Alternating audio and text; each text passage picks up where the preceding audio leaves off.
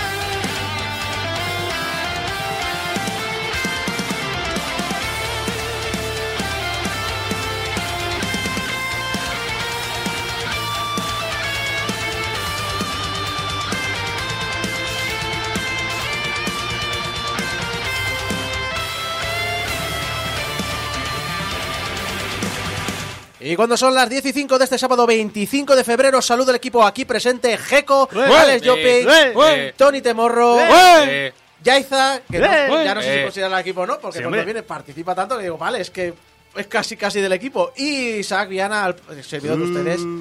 Iros Eh. a la mierda todos. Eh. Eh, al programa 769 de Game Over, el programa de los videojuegos de Radio Despí, en el que os comentamos las últimas noticias, analizamos Pokémon Españita, aunque algunos insisten en llamarlo Pokémon Escarlata y Pokémon Púrpura, para Nintendo Switch, eh, Switch, Switch, eh, Switch, Sweet. Sweet, Sweet Nintendo. Eh, de- en De Pixel a Pixel hablamos de Andrew Reinhardt, arqueólogo que nos explicará esta vocación en el videojuego, y terminaremos con Hablando en Series, donde conoceremos el trabajo tras el estudio Titmouse. Dime, Alex. Solo quiero remarcar que hoy es el programa 769. Nice. ya está. ya Nice. está. Eh, eh, hay que decir que todas las bromas del 420 y 69 me parecen tan tontas. No, sí, sí. O sea, la he hecho objetivamente sabiendo que iba a ser una tontuna. No sé, a internet le dio muy fuerte por esas dos bromas. Y el 420, además, aquí en España no tiene ningún sentido, porque eso es, eso es inglés, es decir. Y la gente le mola, claro, todo lo que tenga que ver con los porros. Porros ello. números, es la droga de la gente. Pero antes, pero antes. eh, la semana pasada os comentamos que, que, bueno, que Nintendo, en línea con las recomendaciones del gobierno japonés para ayudar a la clase trabajadora en estos tiempos de inflación, gobiernos que no suelen ser de izquierdas precisamente, ni suelen ser una sociedad muy progresista en Japón tampoco, normalmente, bueno, pues lo dicho, en línea con estas recomendaciones del gobierno de que las empresas subieran el salario para que los trabajadores pudieran eh, enfrentarse a la inflación de mejor manera, pues eh, subió el salario Nintendo un 10% de media a todos sus trabajadores. Bueno, pues Sega ha dicho, sujétame ese hot dog de los dibujos animados de Sonic. Y ha anunciado que aumentará el salario de sus trabajadores en una media del 30%. ¿Sabéis aquí cuando estáis en vuestro trabajo y viene el sindicato y dice, muy bien, ha subido la inflación un 7% y hemos conseguido que la empresa nos suba un 3,5%? Comedme los huevos. Yo, yo tengo una teoría, ¿puedo opinar? sí, sí, puedes, puedes. Lo que ¿eh? deberíamos hacer es que salga a Alberto Garzón eh, por la tele diciendo que esto que ha hecho Sega está muy mal. Que no debería hacerse. Y entonces todos los de derechas van a querer hacerlo. Claro que sí. Y entonces a lo mejor no suben el sueldo y todo. A lo mejor. pues lo dicho, eh, que Sega... sí, tú persigue tu sueño, Alex. Sí, sí. Sega ha subido un salario un 30%, un poca broma, un tercio bastante gordo, pero eh, ojo, que Capcom ya hace un año lo hizo, también subió un 30% el salario de sus trabajadores hace casi un año. No sé si es un eh, pues yo más o si es un pues mira, nuestros salarios sean tan mierdas que... Pero bueno, Un poquito de cada, ¿no?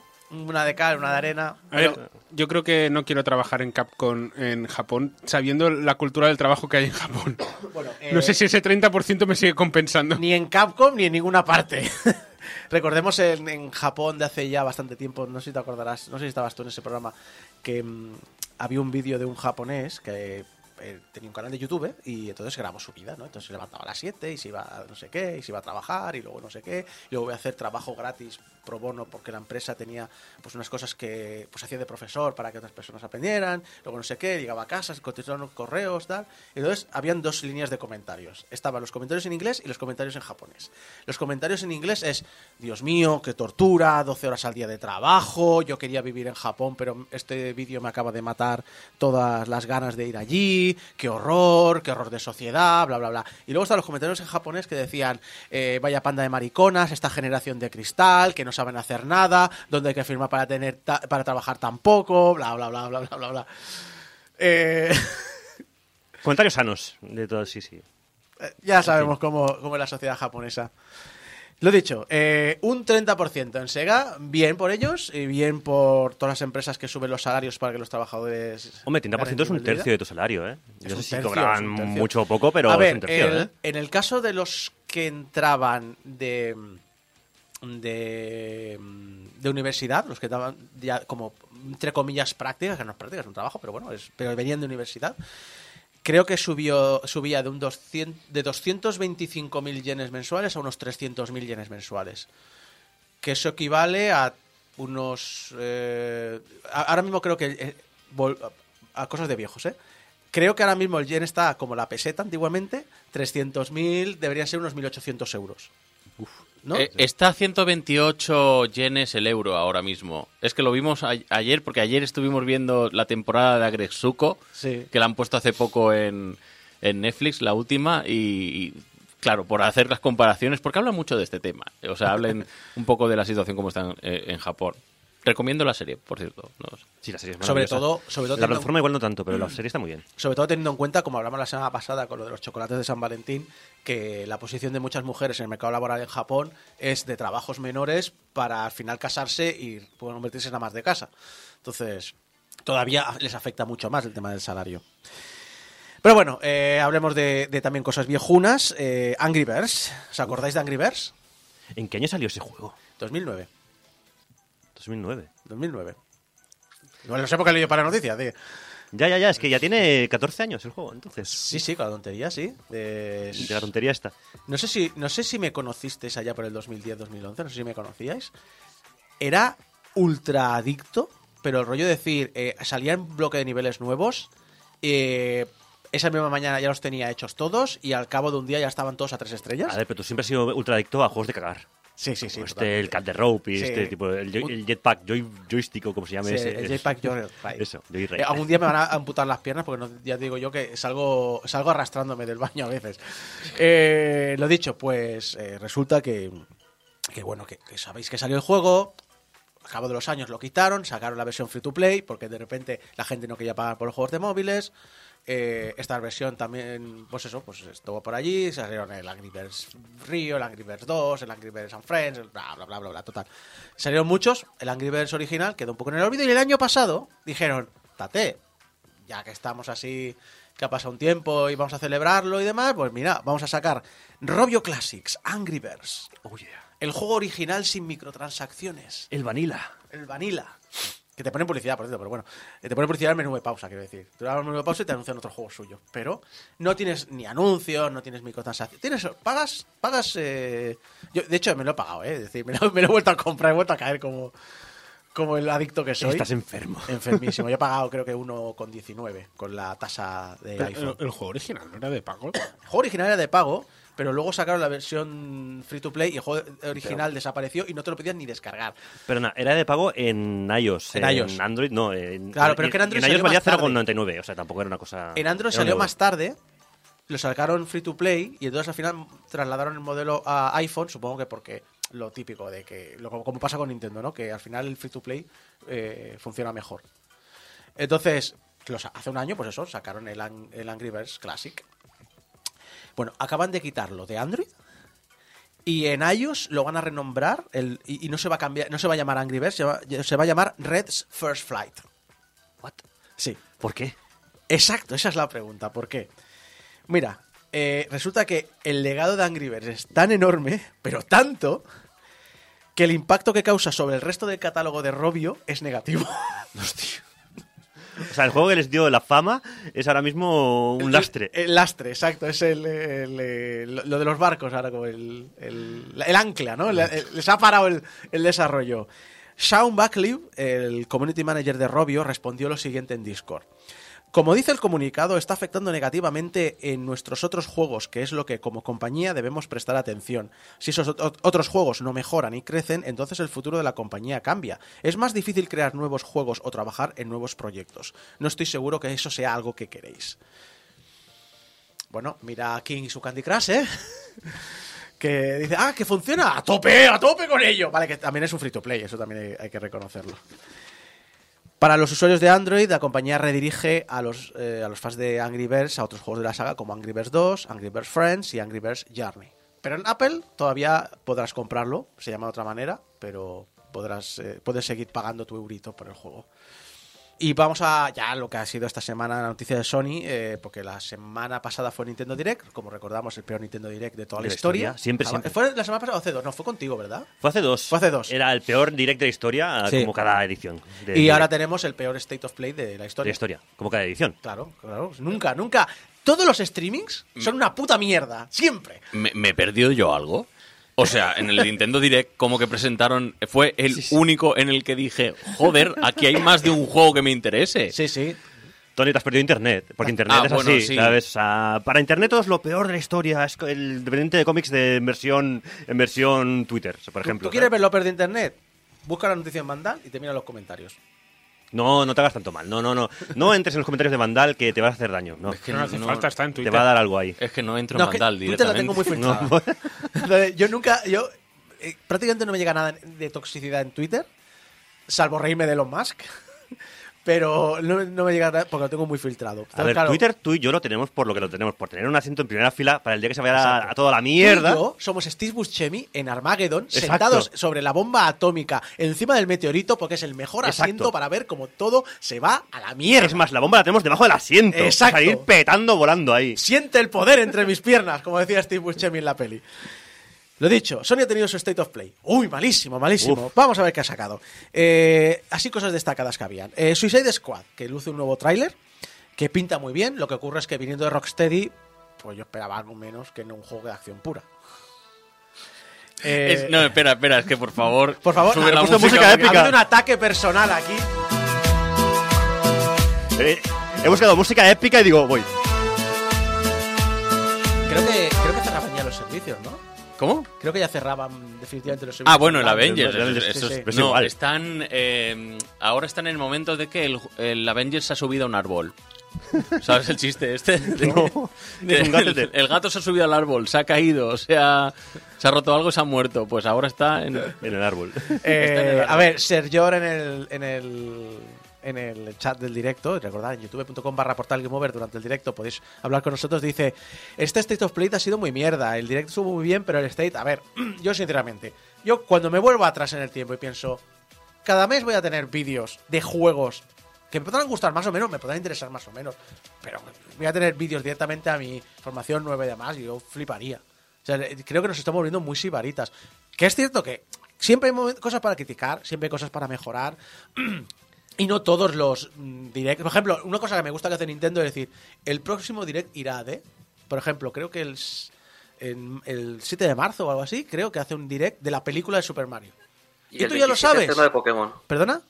Y el 27 hace uno de Pokémon. Claro, pero ya te lo dice. Dice, voy a hacer esto y vais sobre esto. Y luego vienen los fans enfadaditos porque no le han puesto su juego. Y, y los de Sony no dijeron algo en plan, no, no os flipéis que aquí no vamos a poner ninguna cosa así súper nueva. No me quedé mucho, por- no, porque yo soy muy de... Mira, ya miraré el resumen. Porque es una cosa que hace Microsoft. O sea, en, en el último, no sé cómo lo llaman ellos, pero Showcase, Showcase. eh, ya dijeron, no, bajaros estos tonitos, que esto no, no va a ir de... Bajaos del hype train, Claro, que está muy bien para los memes de Twitter, pero que luego me toquen los cojones en el negocio. De exacto. todas a ver, el tema es que no es el peor direct, de- es- el peor direct, no, el peor State of Play, pero hay muchas cosas que comentar porque hay cosas que están bien y otras que están mal. O sea, es, ha sido un Sí. State of Play normalito, con cosas Exacto. chulas y cosas Pero es que tan no, chulas. no todos los... Claro, lo comentaremos, Teniendo supongo, un ¿no? streaming directo, o a veces como Nintendo, a veces quincenal, no pueden ser todos revolucionarios. Julio, Pero es que, aunque no sean revolucionarios, yo lo siento, pero cada vez que veo un State of Play me dan ganas de llorar de aburrimiento. No tiene el ritmo que el ritmo que tienen es terrible, ¿eh? Bueno. han anunciado cosas interesantes, pero Pero son cosas que se pueden mejorar y ya está. Es que, o sea, fuera de que narrativamente o, o a nivel de cómo enseñar las cosas sean más o menos, tengo la sensación de que la gente cree que cada State of Play directo o algo tiene que ser un E3. Sí. no. Porque es como, no- ¿cómo, ¿cómo van a presentar una consola nueva cada dos meses? A- aparte, el State of Play, yo como lo veo, es al día siguiente me voy al canal de YouTube de PlayStation que hacen una lista de reproducción con los trailers, me pongo los trailers y Santas Pascuas. E incluso puedo saltarme los trailers que no me interesan. Yo, yo, yo lo tengo, yo lo he dicho siempre aquí en Game Over, digo, la E3 la medio sigo, de hecho solo la he seguido en directo cuando lo he hecho yo el directo, pero yo personalmente soy de, mira, al día siguiente me, me miro lo que más me interesa y ya está. Julio, y acabamos con el... la Además que de- es- de esto. este, state of, este State of Play ha sido el State of Play de un State of Play para gente que tenga dinero. Sí, porque sí, no me sí, jodas, es decir, lo de la PSVR 2... A- ahora hablaremos. eh, es decir, madre de Dios, qué, qué desastre. Es que, es que yo lo veo, digo, mil pavos por, por una experiencia que vale, que, que puede estar guay, pero... Ya, pero es que lo- señor, lo- no, cagamos, las- no cagamos dinero, estamos en una inflación del copón, vamos directos a una recesión. Las críticas al PSVR 2 ya las tuvimos cuando se anunció el precio y la incompatibilidad con el PSVR 1. Es decir, eso, eso es lo que no. Pero bueno, vamos ahí. Suicide Squad. La gente me está diciendo no pinta muy bien. A ver, han sacado un tráiler que hasta los disparos corren al ritmo de la música como si fuera el Hi-Fi Rush. Pero eso no tiene por qué ser bueno, ¿eh? Aunque a nosotros nos mola mucho el Hi-Fi Claro, Rush. no, sí, pero el asunto es eh, que está muy bonito, porque a mí me gustan que los trailers sean videoclips, pero eh, que no es la jugabilidad del juego y Rocksteady no busca eso y alguna persona se va a llevar un, un, un- Un chasco. un chasco. Mira, yo lo voy a decir así de claro. ¿Os acordáis de Crystal Dynamics? Sí. Qué guays eran los Tomb Raider, ¿verdad? Y qué guay cuando anunciaron un juego de, de los Avengers, ¿verdad? Uf. Eh, A ver. Rocksteady, qué guay los Batman, ¿verdad? Sí. A ver. Qué, qué guay. Ay, uy, espera. Juego como servicio. Uy, espera. Espera, a ver. eh, El problema es que no va a ser un Batman. O sea, ese es el problema. Sí, sí. Lo ves y, es, y esa- han enseñado mucho gameplay. De hecho, se, se- se centraron como 15-20 minutos en enseñar el juego. Y en cómo se movía. Y eso parecía un Borderlands, más que Sí, un Batman. pero es lo que he dicho. Yo he visto el tráiler. Me ha gustado. Es decir, bueno, parece Eh. entretenido. Mm. No es un Batman. Ahora, el final, cuando sale el girito, sale de tal, y ver los gráficos de las Sí. primeras caras y tal, digo, coño, se ve guapo. Habrá que esperar para, para Yo opinar. espero que el juego tenga un buen argumento. Porque a nivel jugable no me ha gustado mucho lo que han enseñado, ¿eh? A ver, Es un juego de acción. yo creo... Lo veo muy genérico, ¿eh? O sea, Rocksteady tiene muy buena eh, experiencia a la hora, eh, a la hora de, de técnicamente trabajar con, con Unreal.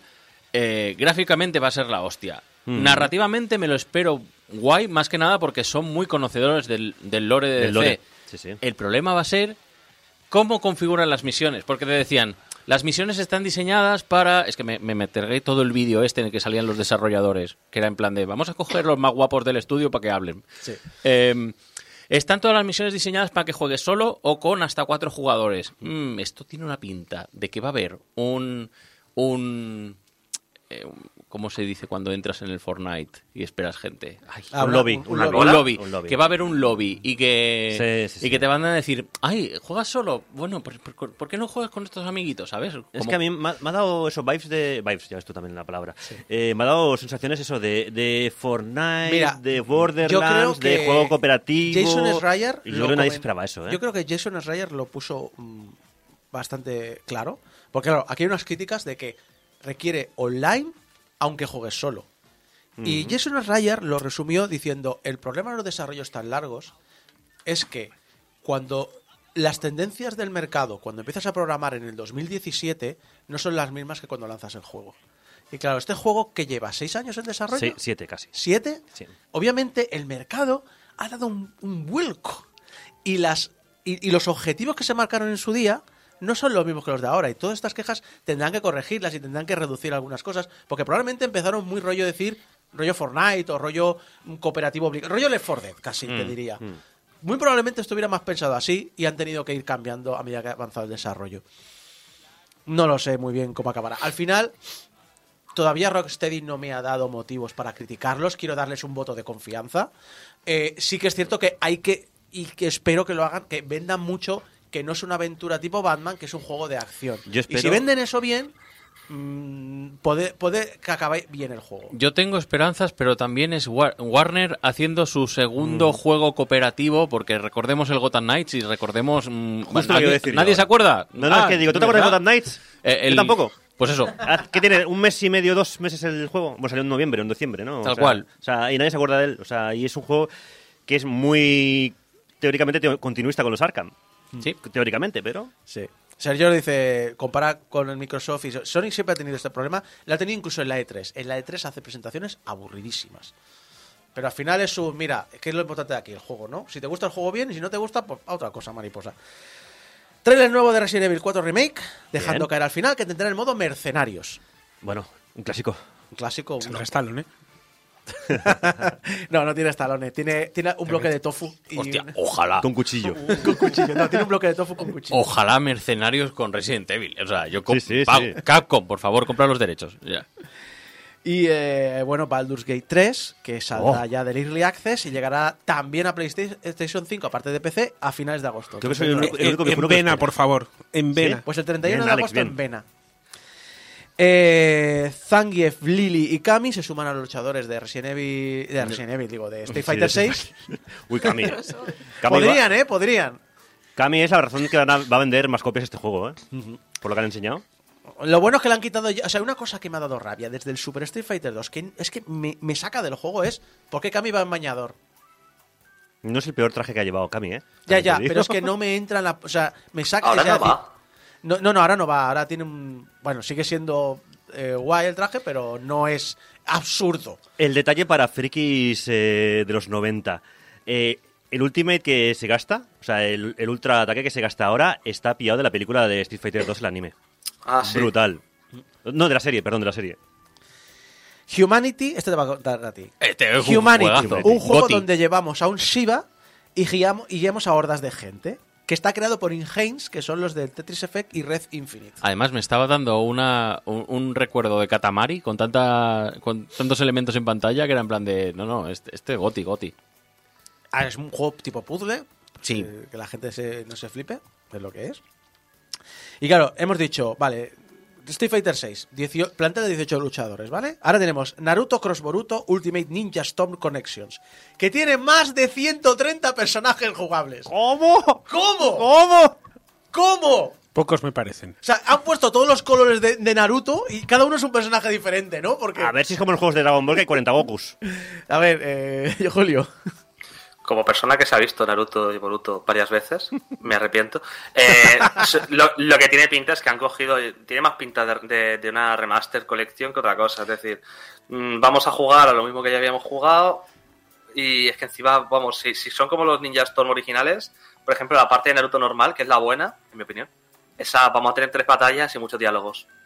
Ya Eh, veremos. De todas maneras, los de Naruto son expertos en poner relleno. O sea, ¿a quién le sorprende que haya 30 130 personajes?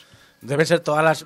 Cada vez que alcance un nuevo nivel de fuerza, de Sharingan y de no sé qué, pues va a ser. Cada uno va a ser un, un go- un personaje diferente, porque si no. Ah, Naruto, claro, Naruto, Naruto, vie- Naruto mayor, Naruto viejo, Naruto padre, Naruto man- manco. Naruto en el asilo, Naruto muerto. No es.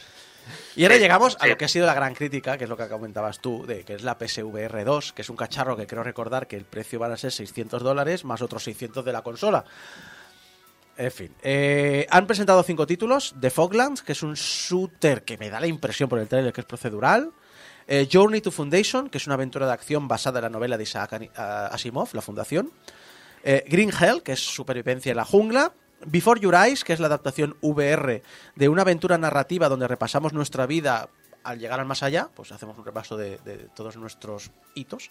Y eh, Synapse, que es un shooter con un efecto visual muy curioso. Usa elementos de color con los enemigos y los ataques, pero el entorno es completamente monocromático. Y es.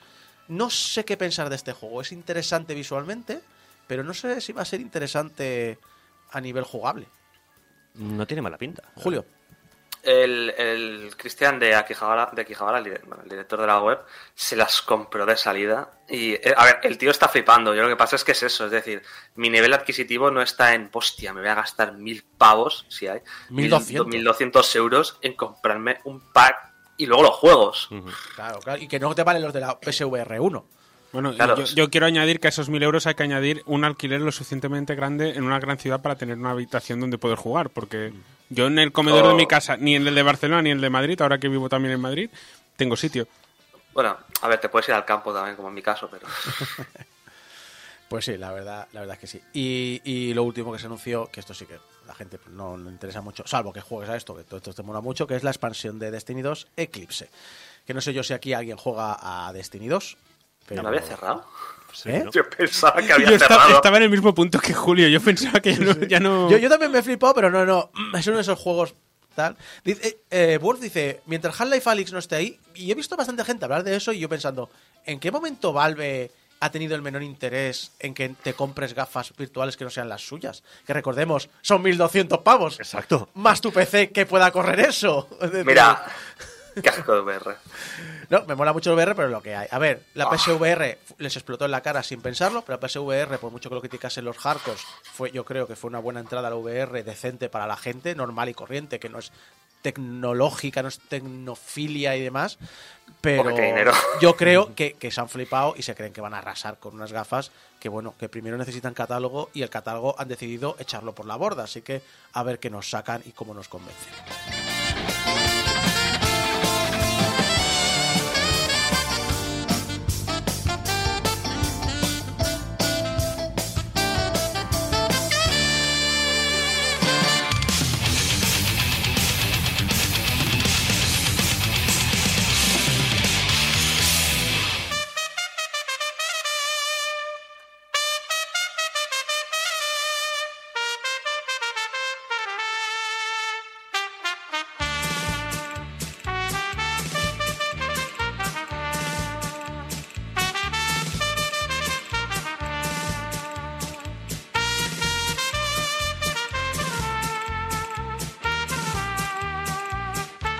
Coño es esto, Geco?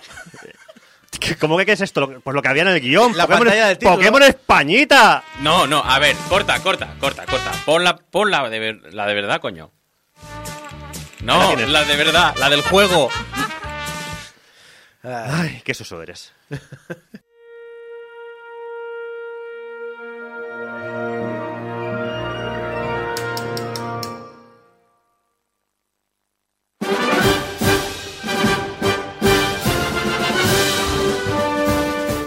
O menos lo mismo, ¿Ves? ¿eh? Esto es Más o- mejor. Pero más o menos es muy parecida, Perdona, ¿eh? perdona, Mira, mira. eh, perdona.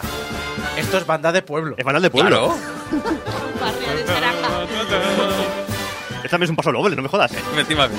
Solo falta la, la, el- el- la- la abuela borracha, los abuelos liándola. Sí, sí. todo todo abuelos liándola, ¿no? Siempre, siempre. En, en- en los pueblos de la tercera edad es un carta libre, hijos de puta. A ver quién me. A ver quién me va a decir Faltan los chavales tirando petardos y los quintos yendo a por mozas. Bueno, vamos a hablar de Pokémon. Púrpura y Pokémon Escarlata, o más conocidos como Pokémon Españita. Qué bonito. Bueno, cuando de pequeño descubrí los juegos de Pokémon, yo la verdad es que lo flipé mucho. Y, y, bueno, ¿y qué chaval o chavala de mi quinta no lo hizo?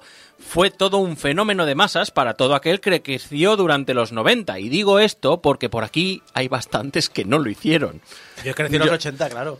Por eso Sí, digo... o sea, a ver, yo, re- yo reconozco que a mí Pokémon nunca entré porque ya me pilló mayor, pero sí que me entró el peluchito de Pikachu que aún conservo. Eh, yo tengo uno comprado, o sea, comprado no, adquirido en el. Sí, sí. He dicho bien la palabra adquirir. Par- En, eh, en el esto de. ¿Cómo se llama? El New Park, tío. Sí, New eh, Park. mira, capitalismo. Llegaron los peluches de Pokémon cuando aquí solo acababa de llegar el juego, ¿vale? El peluchito de Pokémon valía 500 pesetas. Que, que Un sí, año más tarde llega la serie de animación 2000. Que sí, abuelo, suélteme el brazo. ¿Quiere bolsa? Yo he de decir que lo de crecí en los 80 visualizo a Isako ya con el mismo aspecto en el 90. En plan, yo crecí en los 80 y ya está. Sí, está, ya y en el se quedó. 90 ya era un señor Porque mayor ahí la 40 de- típica foto que con pelo. Pero bueno, casi, ¿no? para todo aquel que no vivió aquello, el juego tenía, en el juego teníamos un mundo completo para explorar, un montón de bichos que capturar y batallas por librar.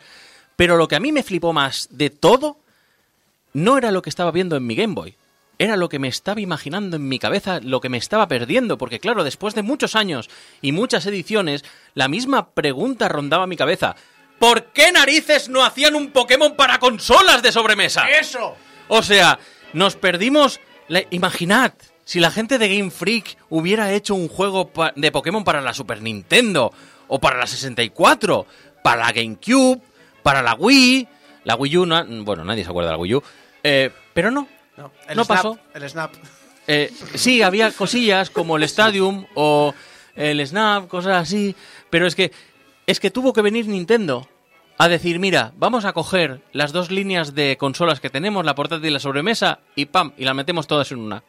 Eso es lo único que ha hecho que Game Freak haya tenido, no, no- no ha tenido más remedio que hacer un juego con ello. Y tras varios intentos y experimentos varios, porque recordemos que no es el primer juego, antes ha habido el Pokémon Espada y Escudo, las series Let's Go Pikachu o Eevee, o el Pokémon Arceus, pues llega esta nueva edición de nuestro simulador de cazador furtivo favorito.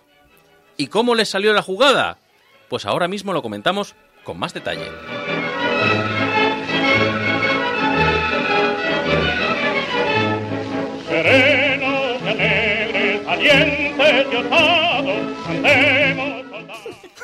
Gracias por el, por el himno de Riego para contrarrestar, A porque pedir. me estaba viniendo aquí el, el impulso de, no sé, de invadir Portugal, en fin. ¿Quién no sabe cómo funciona un Pokémon a estas alturas? No han reinventado la rueda, ya os lo digo, así que os lo resumo rápido. En como cada edición nueva de la serie principal se nos presenta un mundo en el que existen los Pokémon. Estos seres ocupan todo el espectro de la biosfera natural, desde pequeños peces a monstruosos seres voladores, plantas, etc. Y conviven con los em- seres humanos en desigual armonía. Dentro de este ecosistema, los humanos hemos hecho lo mejor que se nos da, que es aprovecharnos de la fauna y la flora en nuestro beneficio. Y para ello hemos decidido que lo mejor que se nos ha ocurrido es coger a estas criaturas hermosas y hacer que se peleen entre ellas con cruentas batallas a muerte, bueno, que- perdón, a desmayo, tras las cuales poder sacarle las perras al entrenador contrario. ¡Peleas de gallos! Efectivamente, Nintendo haciendo juegos para toda la familia desde 1889. Se te ha olvidado el detalle de que son, por lo general, chavales de 10 años a los que mandan a tomar por culo de casa. Ah, eso también. ¿Sabes? A Eso. búscate la vida ala, y, a, y a combatir eh, bichos eh, en la- entre la maleza. En eso sí que es un muy buen pueblo español, que el niño se va de casa. eh, ¿A los 10 años? a- a- cuando, cuando tiene 9 10 años, se va por el pueblo a, a jugar y vuelve cuando se hace oscuro. Eso es verdad. Sí, o, o cuando ha muerto, no sé. Le- Cuando lo cuentas en el río. sí. La España profunda. Mm, no voy a seguir por ahí. En fin, la cosa no cambia mucho en este Pokémon escarlata o púrpura, dependiendo de qué color te guste más o dependiendo de si te van las señoras Cromañón Cañones o eh, Pablo Iglesias en versión hot, eh, eh, ¿cómo era? Hot, hot Husbando. Jotis- Jot Iglesias. Efectivamente. La acción se sitúa en la nueva región de Paldea, donde nuestro avatar virtual asumirá el papel de un recién graduado en la academia Uva o Naranja, dependiendo de la edición. Todo frutas muy de aquí. Sí, todo muy de aquí. En este internado, los alumnos aprenderán todos los entresijos de cómo capturar, cuidar y entrenar Pokémon. Dentro del programa académico tendremos como proyecto final explorar el mundo y hacer una carrera dentro de las tres posibles salidas. Como líder de la Liga Pokémon tras hacerte con las medallas de los ocho gimnasios, como azote de los malotes del Team Star derrotando a sus cinco líderes, el Team Star es el nuevo Team Rocket, y saco para que te hagas a la idea. Y también lucha por la justicia y la... Mm, Eh. No hago spoilers. Y. O como Masterchef, yendo a por las cinco superespecias. ¿Te comes los Pokémon? Mm, los sazonas. Pero sale Jordi Cruz aquí. El, el bueno. Ah, menos mal. A ver, yo, yo siempre he entendido que si sustituye la naturaleza... ¡Algo te has Sí, sí. ahí!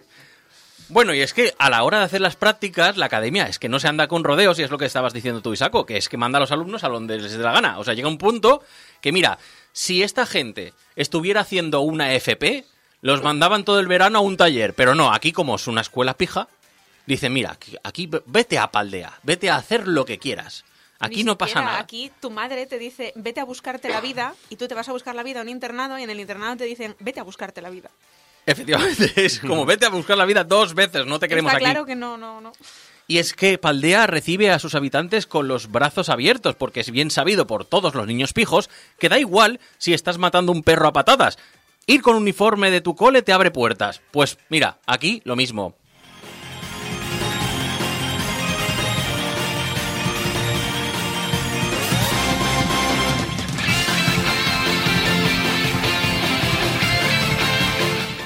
Eso, que se mueran los pijos. Digo, volviendo a lo que nos ocupa, y eh, tengo que decir, comentario del chat, Pikachu albino creo que debería, tiene buena pinta, Sí, sí. Pikachu albino. aunque estáis comiendo rata, yo también lo digo, o sea, no sé, Lechón albino. un lechón albino. Estamos comiendo roedor, ergo conejo. De hecho, por internet vi eh, Pikachu estaba Lazulillo. Sí, eh, he, he pensado lo mismo. el equipo de Pokémon que vienen en esta edición que tienes eh, Lechón por un lado, el Fidog, que es como un panecillo, un perro panecillo, un perro mollete. y el Smoliv, que es Oliva, y es el equipo desayuno. o sea, Yo de verdad creo que en el equipo había más de un español. Porque hay cosas que un japonés no puede entender que hay en este juego. no, Eso- no, o sea, yo creo sinceramente que ha ido todo el equipo japonés en tropel, ha venido a Barcelona, porque es, es ¿sabes cuando ves algo que dices, han visto cosas de España, pero no las han visto bien? O sea, han venido, a- han tenido que venir a Barcelona a concretamente, pues, mm, ver una paella, verla en la Barceloneta, ¿sabes? De eso que parece que ahí le meten todo, le meten paloma, porque, bueno, no sabes lo que hay ahí. Pues eso es lo que ha hecho Game Freak y de ahí se ha documentado. Estoy totalmente seguro. De, de las vacaciones que se pegado el equipo, sacamos un juego. Sí, sí, por supuesto, pero bueno. Así justifican el gasto. Claro. eh, el- eh, No son vacaciones, es documentación. Hacer la investigación desde un bus de estos de hop on, hop off, ¿no? Estos buses Sí. para turistas. Claro, de estos con el- sin techo. Eh, Yo creo que hicieron eso. O sea, y la Sagrada Familia la vieron desde fuera, por eso no puedes entrar en la academia. Ah. Bueno, en fin. El caso es que. eh, hablando un poco en serio del juego, ¿vale? Porque aquí hay mucha coña, pero bueno, estamos analizándolo, ¿no? Game Freak ya experimentó con la idea de hacer un juego en mundo abierto y con la posibilidad de que las diferentes especies de Pokémon estuvieran pululando por él. Sin embargo, Pokémon Escarlata o Púrpura es la primera edición en unir estos dos conceptos y hacerlos su principal atractivo. Se nos invita a crear nuestro propio camino. Y esto lo voy a recargar porque la verdad es que ahí la intención es muy buena. Porque básicamente lo que te dicen es, como hemos comentado antes, tenemos tres caminos a elegir. El clásico camino a la Liga Pokémon, el de enfrentarse al equipo rival, o el de encontrar y capturar a los Pokémon legendarios, que era un poco ahí lo del Masterchef. ¿Qué pasa? Que aquí no te dicen en qué orden tienes que hacer cada camino. Ni siquiera te dicen que no puedas alternar los caminos. Simplemente te dicen, mira, aquí están las, los gimnasios, aquí están las bases de Team Star, aquí están los Pokémon legendarios. Haz el orden que te salga de las narices. Y el juego lo marca. De manera que tú al final, cuando has acabado la aventura, puedes contar exactamente qué camino has seguido. Y cada jugador, pues puede marcar su propio camino. Julio. Digo, si dices que tú tienes que encontrar a los Pokémon legendarios, derrotar al equipo rival o ser líder del gimnasio, mi duda es qué pasa que están contratados, porque es que tú imagínate, cada niño le dan esa misión. No, yo voy a derrotar al equipo Star, yo también. Es que, ¿qué les Ah, pasa? Están a sueldo del gobierno. Claro, claro, o sea, esa, ya- esa gran gincana que es Paldea, esa- ese gran parque de atracciones para que los niños pijos puedan desarrollarse como, como personas de bien, está claro. Paldeador. Efe- efectivamente, Paldeador, Ciudad de vacaciones. Eh, El negocio de la academia es redondo. Cobran a los padres para cuidar a los niños y luego cogen a los niños y los mandan, así no tienen que mantenerlos. ¿Ves? Perfecto. Pues, Joder, pues sí, la cuestión es que aquí entra cómo juegues tú. Y aquí ha habido un... En, en casa hemos tenido dos formas de jugar, que una ha sido la mía, que era básicamente ir a saco, sacarme todas las medallas de gimnasio, ir a todos los... eh, las bases de Team Star, coger todos los legendarios y La ya... forma equivocada de jugar Bueno, a un Pokémon. bueno, bueno, bueno. Y luego esta que estaba empezando, bueno, ya me he hecho no sé cuántos Pokémon en la Pokédex, porque recordemos que sigue habiendo Pokédex, o sea, ¿cómo ha sido tu experiencia? Porque es que para eso se hizo el juego. Sigo pensando que entendiste fatal la premisa original. O sea, no es tanto de cazador furtivo, pero la idea era jugar más o menos a la par, ¿vale? Y fue imposible, porque como cada minuto que rascaba del día era para, oh sí, voy a avanzar, ahora ya me queda un gimnasio menos, me queda una especia menos, ya casi soy Masterchef. Uno era Pues- escarlata y el otro era púrpura, ¿eh? ¿te has fijado? Aquí las, las dos, eh, las dos pañitas. Totalmente, pero las dos españitas total. Sí, eh, fue- Pues em, claro, me fue imposible llegar a esos, a esos extremos porque yo, por ejemplo, pues soy de mm, disfrutar del mundo abierto, que para eso nos lo habían puesto. Además, yo que no jugaba a Pokémon desde la Game Boy Advance, para mí verlo todo en colores ya solo era un, un- avance. Pero no podía evitar pararme cada poco a, ay, este no lo tengo, ay, quiero ir por aquí, ay, no me llegan los, no me llega el nivel. ay". tengo que añadir que llegó un momento en el que yo ya me cansé del juego y eh, me estuvo burchando una buena temporada en plan de captúrame los exclusivos de tu edición, que los quiero, los quiero, por favor. ¿Y ¿Para qué dámelos". tenemos las dos ediciones si no? Y había algunos que necesitábamos intercambiar con objetos para que pudieran evolucionar a la al tipo de Pokémon que necesitaba ella para su edición y era en plan de "Mm, ah no estoy yo con otro juego no me acuerdo con qué Cuidado, ya". cuidado que he visto partidas de Risk acabar mejor que esto, ¿eh? ah bueno sí. Al final está contento. Él terminó la historia, todas las historias, y yo es la primera vez en mi vida que completo una Pokédex. Pero bueno, no todo es mm, bueno en este concepto, porque la verdad es que está muy bien. Y no es la primera vez que vemos el concepto en un mundo abierto. Nintendo ya aplicó esta máxima en Breath of the Wild. Y es que las comparaciones son odiosas, pero es que aquí lo, lo ves y dices, es que no es lo mismo, porque aquí hay un problema. El, la limitación que tiene Pokémon con el tema de los niveles. Me explico. Sí, te dan un mundo abierto y puedes explorar donde quieras. Pero si en cada región los Pokémon tienen un- una media de niveles para hacerlo progresiva la evolución que tengas tú, ya te están indicando por dónde ir.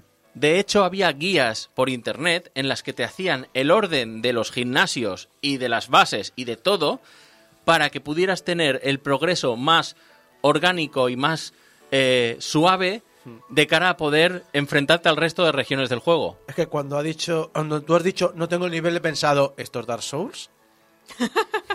Más o menos. Y, Y- también hay dos formas de hacerlo. Como Mi, mi duda es... o no. ¿Y no podían hacer que los niveles se regulasen según el nivel del personaje? Esa es muy buena pregunta. De hecho, es una de las cosas que me llevo pensando yo toda todo el tiempo que estuve jugando. Porque en, en el Zelda sí que es verdad que no hay una limitación de nivel, es más de equipo, porque dices, va, tengo que conseguir más corazones, porque si no por aquí me van a dar una tunda. No puedes ir directamente. Podrías ir directamente a por Ganon, pero vas allí y te va a ir con dos o tres corazones que tienes y va a decir, mira, tú a dónde vas, chaval, venga, va, con zapatillas no entras. Pues aquí igual, pero te lo hace un dito. Bueno, pero...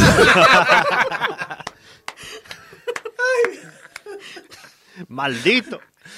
un, un, un dito. Bueno, eh, Julio, ¿querías comentar Te vas algo? Sí, que lo que has comentado me recuerda cómo funcionaba, hablando de, antes habéis dicho que la Wii U era malísima, pero bueno, me, me recuerda a Xenoblade Chronicles X, que tenía esa forma de, de distribuir el mundo. Tú podías ir donde quisieras, pero claro, es- ese monstruo a nivel 70 te va a matar de un golpe. No, pero la diferencia es que en el Xenoblade ese monstruo de nivel 70 está en el nivel del tutorial. Ya, bueno, sí. Como te sí. descuides, o sea, te lo comes, porque ha sido un Sí, sí, sitio sí, que es fantástico. Sí, sí. Pues aquí pasa algo parecido, porque ¿Ah, eh, tú, el, lo que es la academia está en el centro del mapa de Paldea. Entonces, está diseñado para que tú vayas, digamos, hacia el este. Pero si vas hacia el oeste, que puedes ir. Mm. O sea, tú puedes ir hacia el oeste. Ahora, a lo mejor tú estás. Tus Pokémon están a nivel 10 y los Pokémon que hay están a nivel 50. Más suerte. Pues igual. Pues mm, no sé, a Pues lo igual- mejor es. Igual te el- un par de hostias. Claro, a lo mejor es el equivalente a que te vengan dos armarios así súper cuadrados, uno con cara de Pikachu y el otro con cara de, de, de Eevee, y te digan, Dedito. hola, Y te va a pasar ¿tienes, calentito. ¿tienes fuego? Todo te busco los de bolsillos. Tal cual. Entonces es, es algo del rollo. Estás en Madrid, te vas de vacaciones a la playa de Madrid, que es Alicante, y luego ya te vas a explorar. Sí, básicamente. Entonces, el concepto ahí re- rechina un poco, al menos nos re- rechina un poco más que en, que en Breath of the Wild. Pero bueno, es un Pokémon. ¿Qué voy a decir de la gente que disfruta los Pokémon? Las mecánicas a la hora de cuidar, capturar, eh, compartir, batallar con Pokémon no han cambiado. La única que tiene la mayor novedad son las eh, tera, espérate que lo diga bien, teracristalizaciones. ¿Sí? ¿Lo he dicho bien? Bien. Básicamente las nuevas formas de Paldea, que son temporales y que añaden un- una cosa muy jugosa, que es un nuevo tipo al Pokémon. O sea, imaginar que tenéis un Pokémon de tipo fuego. No miréis el guion, me lo estoy saltando. Vale. Pues imaginad que tenéis un Pokémon, pues, tipo fuego, y estáis con uno de tipo agua. Estaríais en desventaja en un principio, porque fuego puede, no puede contra el agua, pero podríais tener una teracristalización de tipo planta. Y contra esa, el tipo de agua no tiene nada que hacer. Es una manera de añadir un extra de estrategia a las batallas y además estas teracristalizaciones, o sea, el teratipo, como lo llaman, lo puedes cambiar durante el juego. Con eso tú puedes configurarte el Pokémon de manera que puedas hacer golpes de efecto durante las batallas y, dis- y- y poderlos usar tanto en modo offline, con, con el modo historia, como en las batallas online, porque el juego este está muy preparado para eSports. O sea, necesitas estudiar química para evolucionar los Pokémon y darle... Casi, casi. Yo tuve que ir con una guía en la mano eh, durante las batallas. Pero bueno, porque yo soy un viejuno y ya hay tantos tipos que no me acuerdo. Y ni estudiarlo, o sea, que el juego también te proporciona eso, porque tienes exámenes. Ay, no. Bueno, si- Claro, vas si a una tienes- academia. Si tienes la Pokédex llena, ya puedes repasar. Tal cual. Entonces, aquí todo muy bien, el juego muy bien. Le he echado muchísimas horas. Mm, Yaiza le ha echado más horas que yo. No sé cuántas, a lo mejor sería interesante verlo. Eh, estaría muy bien verlo, la verdad. Es, es una lástima que Nintendo no tenga este tipo de, de sistema de, de traqueo para el. Lo para tiene, pero está muy mal. Lo Sí tiene. lo tiene. A final de año te lo ponen. No, no. No, ah, no, no, no. En los perfiles de amigos te ¿Ah, ponen sí? las horas. Vaya. sí, Es pero que tienes yo que no lo tengo. Tienes Si que no esperar una semana. Y está muy mal. Y no te da el, el ex- el exacto exacto. Te da un aproximado. Ya. Es muy malo, es muy malo, la verdad. Pero bueno, eh, tengo que hablar de un tema que a mí, en lo personal, me ha tocado mucho las narices. Este juego está roto. Oh, qué sorpresa. Oh. Un Pokémon roto en Switch, qué sorpresa. Roto, rotísimo. O sea, la performance de este juego es una vergüenza. Un juego que es una un- de una first party de Nintendo. Bueno, técnicamente Game Freak no es una first party, pero bueno, a eso podemos ir en alguna oca- otra ocasión. Pero que un juego de una franquicia de Nintendo que aparece en una consola de Nintendo es que no debería sal- haber salido en las condiciones en las que, que salió te vende consolas. que vende consolas, porque además da un montón de pasta. Y es algo a lo que te puedes acostumbrar. De hecho, me sé por ciencia cierta que a Yaiza no le importó. Eh, mm, Me, En dio, fin, me dio exactamente igual. eso podemos hablarlo luego. Lo pero vi vamos, igual que tú, pero decidí con- sudar. conformista. Tú te puedes acostumbrar y puedes acabar ignorándolo después de horas de juego, de verdad. O sea, hay gente que lo ha hecho. Pero yo creo que a muchos jugadores les va a pesar. Les, les va a pesar más las ganas que había de jugar un Pokémon y estas novedades mecánicas a estos problemas de rendimiento. Pero a mí, personalmente, esto me ha parecido, y lo voy a decir claro, una chapuza. Es una chapuza. Y solo por esto es que yo le ponía una falta grave y los mandaba a casa sin nota. Y es, bueno, mm, ya lo veréis luego, pero yo me he negado a ponerle nota a este juego. Porque he sido... Porque considero que es que como juego es que no está acabado. A mí sí... eh, hab- hablando de alegorías con las eh, academias y demás, si a mí en el examen me lo ponen a la mitad, yo es que no, le, no lo corrijo. O lo corrijo con lo que he visto. Entonces, sale mal. En lo personal, he disfrutado mucho con este juego. Le he dedicado horas, lo he dicho antes y lo digo ahora, le, horas y horas. Y lo he dejado de lado sabiendo que no había exprimido todo su potencial. Pero porque me cansé, no porque y que eso no quita que no vaya a jugar más. Pero me gustaría que quedase constancia que yo, como jugador, vi un juego con fallos gráficos. Fallos, o sea, ya no solamente bugs, que mira, mm, encontrarme un bug que tengas la sensación de que a la primera que hubieras puesto el juego a cargar lo habrías visto, me parece un poco triste. Pero que encima haya cosas que sabes que son trampantojos que ha hecho Game Freak, me encanta la palabra trampantojo, para, eh, para intentar ahorrar memoria, como eh, bajadas de, de frames en personajes que están lejos, En escenarios. escenarios también. eh, tú tú vistes, vistes los molinos, ¿no? Que, Hay una escena, un escenario que pasa por una zona con molinos eólicos, todo muy marca españita también. Y cuando están lejos, los molinos van, no sé, a velocidad menos 200.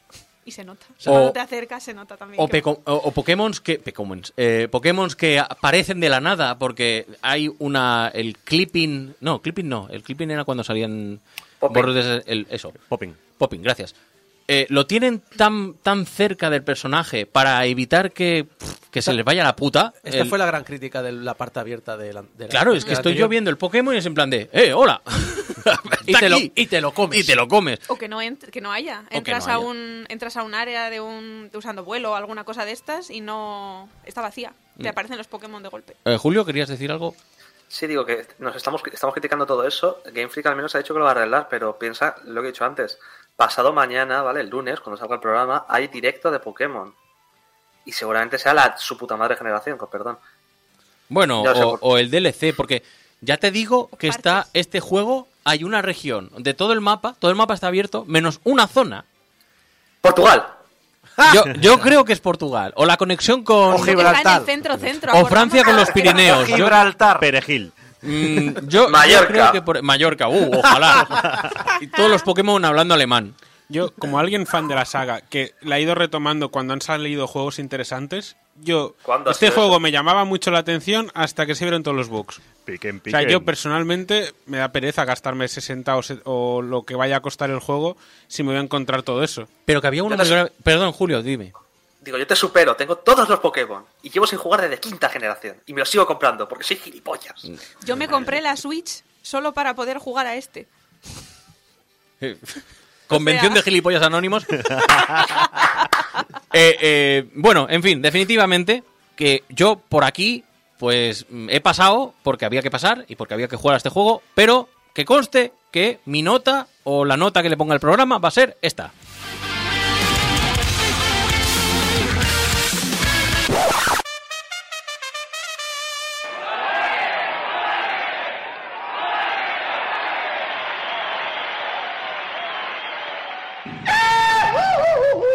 Hola amigos consoleros, estáis atentos, estáis en el alero, no os mováis ni una micra y mirad la pantallita, esto es pura dinamita. Exclusivas y secretos sobre Game Boy y Super Nintendo en el vídeo encontraréis. Y por si esto fuera poco, un concurso, ya veréis.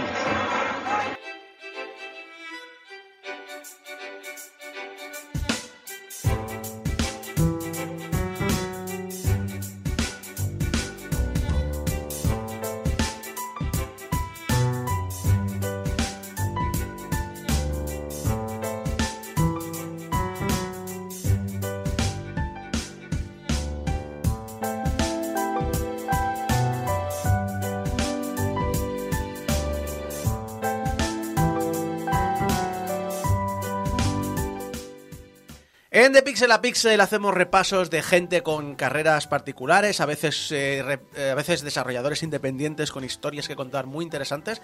Pero esta semana, Julio, creo que nos traes a alguien muy, muy especial, ¿no?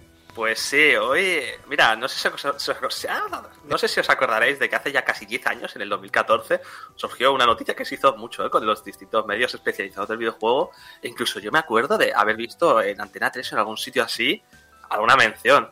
Era una excavación, una excavación patrocinada por Xbox que había viajado al desierto de Alamogordo, donde la leyenda decía que Atari había enterrado miles de cartuchos de ET de Atari 2600. Uh, sí. Leyenda, leyenda, Ay, no, sí. eh, que había que habían noticias publicadas. Sí, pero se convirtió en una leyenda porque la gente es- no sabe mirar en una biblioteca, parece ser. A ver, perdona, era una leyenda antes de que estaban enterrados, pero luego cuando fueron a, a desenterrarlos de verdad, se demostró que tal leyenda no era, que algo había, algo había. de Bueno, te- nos dio una película de Angry, de es Angry. Video Game Nerd. Sí, y está divertida la Aparte. película. Pero la cuestión es que sí que hubo esa excavación. Y en esa, en esa, en ese documental que hizo Xbox, podíamos ver a gentes, a figuras tan llamativas como a Howard Scott Warsaw, el creador del videojuego en cuestión, o Ernest Clean, el escritor de Ready Player One. También estaba Zack Penn, escritor de- en películas como Vengadores o Matrix 4. Ojito. Pero me gustaría destacar a una figura que pasó mucho más desapercibida y con la que he tenido la suerte de hablar. En una excavación de este tipo, una profesión que no puede faltar es la del arqueólogo, con la tarea de estudiar, clasificar y catalogar todo el proceso. Andrew Reinhardt fue una de las personas que se encargó de coordinar todo el equipo para este evento tan esperado.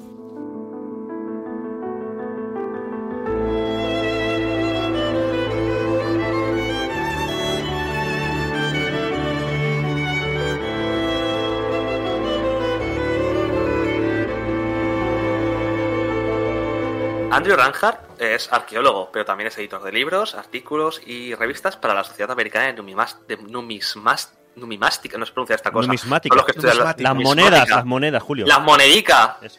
Y antes de eso también era el editor para la Escuela Americana de Estudios Clásicos de Atenas. Parece ser que en Estados Unidos hay gente que estudia. Lo siento. Gente con dinero normalmente, Alguna habrá. pero... No, no, no, broma, lo siento. Lo que compone un bagaje académico muy completo para el señor.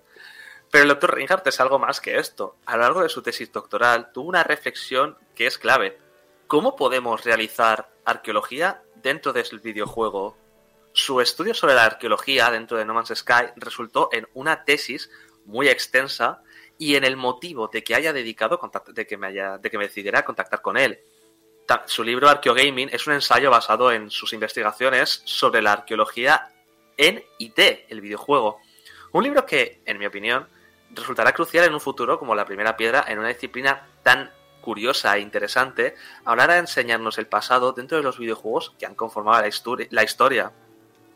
Pero todo tiene un comienzo, un punto de partida, y el de Andrew se encuentra en los mismos inicios de la industria. Yo soy arqueólogo. Hice mi licenciatura y mi doctorado en arqueología clásica. Estudié alfarería de la Grecia clásica, hice un estudio de campo en Italia y un trabajo de campo en Grecia. Y esto fue por la década de los 90 y principios de los 2000.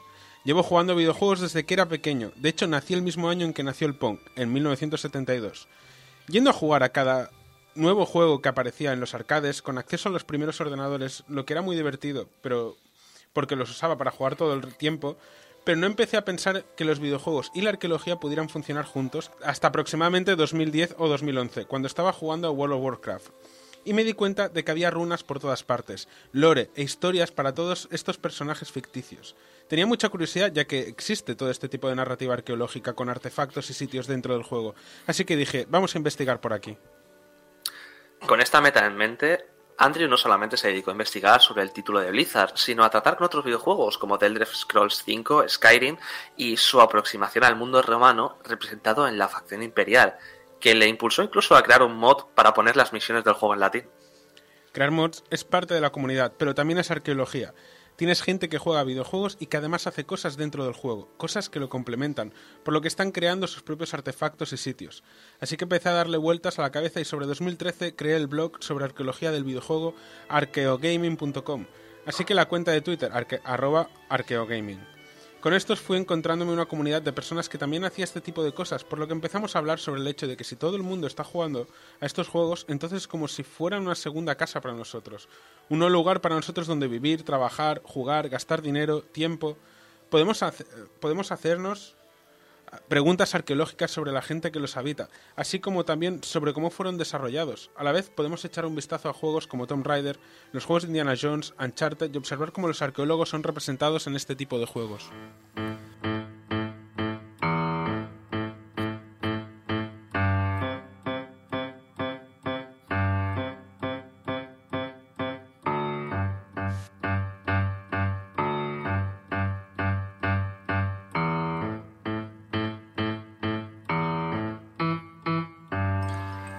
Por las fechas de creación del blog, también fue cuando se hizo el anuncio de que iban a llevar a cabo la excavación del cementerio de Atari en Alamogordo, Nuevo México, con todo el misticismo y la leyenda que lo acompañaba. Algo que para Andrew no tenía ningún sentido realmente. Para esta gente que no lo sepa, el cementerio de Atari de Ala- Alamogordo es un ejemplo real de excavación. Bueno, del mundo real quiero decir, donde Atari allá por 1982 creó el videojuego de E.T., el supuestamente peor juego de todos los tiempos. Sin embargo, todo un mito surgió alrededor de este hecho sobre cómo Atari creyó que este juego era tan malo que directamente lo enterraron en el desierto para que nadie pudiese encontrarlo. Como arqueólogo, esta historia me causó un gran interés, porque si piensas en ella te preguntas, ¿habrá algo enterrado ahí abajo? ¿Serán solo cartuchos de té? ¿Habrá más cosas enterradas? ¿Fue realmente porque el juego era malo o porque había demasiado stock para Navidad? Todo el tema del entierro de los juegos de Atari nunca debería haber sido un misterio. El entierro fue reportado en 1983 por el New York Times y por el Alamogordo Daily News. Pero como en esa época no había internet y parece que la gente ha olvidado cómo se usan las bibliotecas para investigar estas cosas, terminó convirtiéndose en un mito. Total, que escuché que iba a haber todo un equipo de grabación y que iban a hacer un documental con todo el tema de la excavación porque habían conseguido los, los permisos trabajando en conjunto con la Agencia Medioambiental sobre la seguridad para hacerlo. Así que les escribí a, los a los productores para ver si podía ir y simplemente estar tomando notas y fotografías y todo eso. Pero dijeron directamente, eres un arqueólogo, ¿por qué no vienes y nos ayudas con la excavación trayendo un equipo? Nunca en mis sueños más salvajes habría pensado que podría formar parte de esto de manera oficial, así que pudimos ir, trazar un plan, hacer la excavación y catalogar todo lo que nos encontramos. De dicha excavación no solamente se extrajeron los juegos de T, que fue únicamente un 10% del total recuperado, sino del total, además del total del yacimiento, compuesto por unos 800.000 juegos, solo se extrajeron unos 1.300 durante el tiempo que duró la excavación a causa del elevado coste de llevarlo a cabo en, en una operación que en arqueología se conoce como salvamiento. Eso es, coge todo lo que puedas y deja el trabajo preparado para, si más adelante, puedes volver y continuar la tarea. Al final lo que pasó en ese momento, en 1982, fue que el almacén de Atari en de El Paso, en Texas, se estaba quedando sin espacio, por lo que necesitaban un sitio barato donde deshacerse del exceso de juegos que venían tanto de devolución de stock como de la sobreproducción, como es el caso del ET de Atari, o por ejemplo Pac-Man. Esto suponía que para muchos de ellos era mucho más barato enviar eh, camiones con cartuchos a un vertedero de Nuevo México para enterrarlos que deshacerse de ellos de cualquier otra manera, como tirándolos al mar, que era algo que también se hacía. No fue otra cosa, por tanto, que una decisión corporativa donde la ciudad dio el visto bueno y se llevaron el dinero por el entierro. Aunque también hay una parte de la historia donde resulta que Alamogordo no entendió bien cuántos camiones iban a llegar, así que llegó un momento en el que conforme iban llegando camiones dijeron, no, no, hasta aquí, hasta aquí. Y el resto de camiones los mandaron a California o a cualquier otro sitio. Así que hay otros cementerios de Atari que no se sabe exactamente dónde están. Pero, ¿qué pasa con las copias que se extrajeron del yacimiento? Andrew contesta a esa pregunta. Esta excavación la llevó a cabo la ciudad de Alamogordo y se hizo dentro de los límites de la ciudad, en el vertedero. Y como estos artefactos tienen menos de 50 años, no hay leyes ni nada por el estilo sobre qué hacer con ellos, simplemente es basura que estaba en un basurero, relativamente nuevo y en posesión de la ciudad. Así que para poder recuperar parte del coste de la excavación decidieron vender los juegos a través de eBay, pero manteniendo algunos para su museo, y enviando algunos ejemplares a museos internacionales como el Bigamus de Italia, el Smithsonian y demás museos en cualquier otro sitio. Conforme íbamos sacando los juegos, creo que se vendieron por 1.300 dólares americanos, porque incluso aunque originalmente estos juegos costaran 40 dólares y ahora pudieras encontrarlos de saldo por solo 2 o 3, tener una copia en su caja extraída como parte de una excavación arqueológica es algo que le añade valor. Para un arqueólogo, ahí hay un problema ético. Estábamos ahí, pero fue decisión de la ciudad vender los juegos, y así se hizo. Recuperaron el dinero y ahora hay personas por ahí que tienen copias no solo del ET, sino también de juegos como Centipede, por ejemplo, o del PLS Soccer, Superman, Combat, un montón de juegos. También muchos Pac-Man de los de Atari.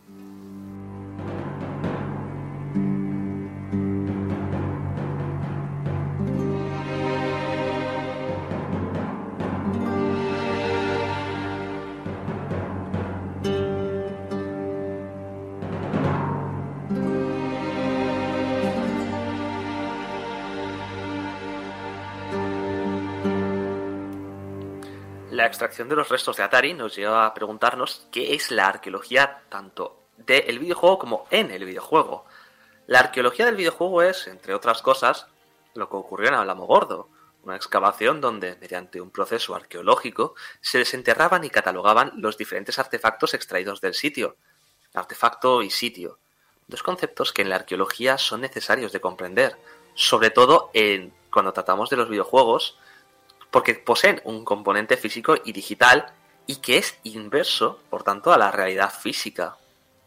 Me gusta pensar que los videojuegos son como la Trinidad. Por ejemplo, tenemos un Uncharted 4 a Thief's End en DVD.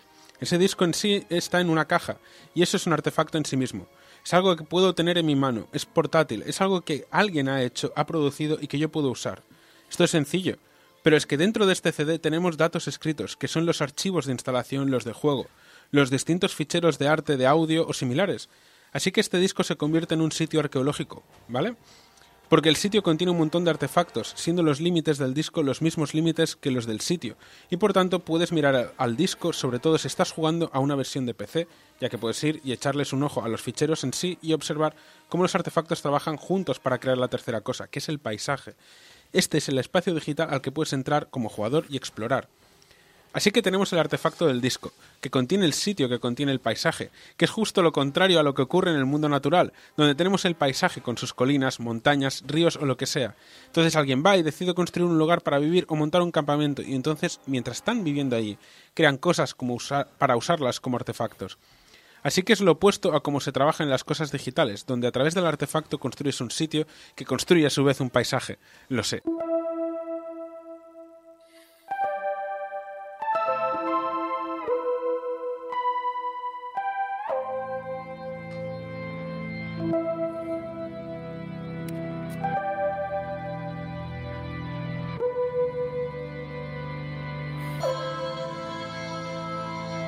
Sin embargo, y pese a esta inversión en el orden natural, la forma de trabajar dentro de los videojuegos no difiere en demasía de cómo se hace en el mundo natural.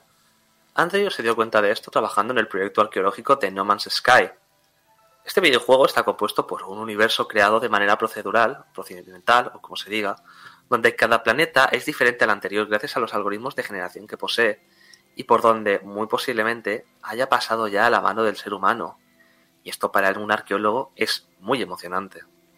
Para mí, como arqueólogo, esto era algo muy emocionante porque nadie había visto estas cosas antes. Y para la arqueología, si estás descubriendo un lugar nuevo que no habías visto antes, te preguntas cómo se ve, cómo está hecho, cómo está organizado, quiénes vivían ahí, qué dejaron atrás, por qué se fueron. Así que fui capaz de ponerme a jugar en el paisaje de No Man's Sky y comencé a encontrar momentos y artefactos que no habían monumentos y artefactos que no habían sido puestos ahí por los creadores del juego, sino por gente que había jugado antes que yo al juego. Yo fui un jugador del día 1 y por ello he podido ver cómo el juego ha ido a través de las diferentes iteraciones y las comunidades de personas que han ido surgiendo, porque el juego, al ser tan grande como el propio universo real, si puedes creerlo, te sientes muy solo. Por eso, que solamente quieres ponerte a encontrar a otras personas, eso comenzó a ocurrir el año, al año del lanzamiento del juego, cuando la gente empezó a crear comunidades, a volar junta y a construir bases conjuntas en distintos sistemas. Para mí, como arqueólogo, se sintió como, ok, somos seres humanos en un espacio digital haciendo cosas y compartiendo la experiencia conjunta. Y lo que pasó fue que, cuando el juego se actualizó y suelen hacer actualizaciones grandes, quizá dos veces al año, lo que pasa, o mejor dicho, lo que solía pasar, es que cuando hacían una gran actualización, esta cambia todos los ecosistemas de los planetas, enterrando o destruyendo las vivencias de los jugadores. Así que todas las casas que habían construido desaparecían o se rompían por lo que tenían que irse.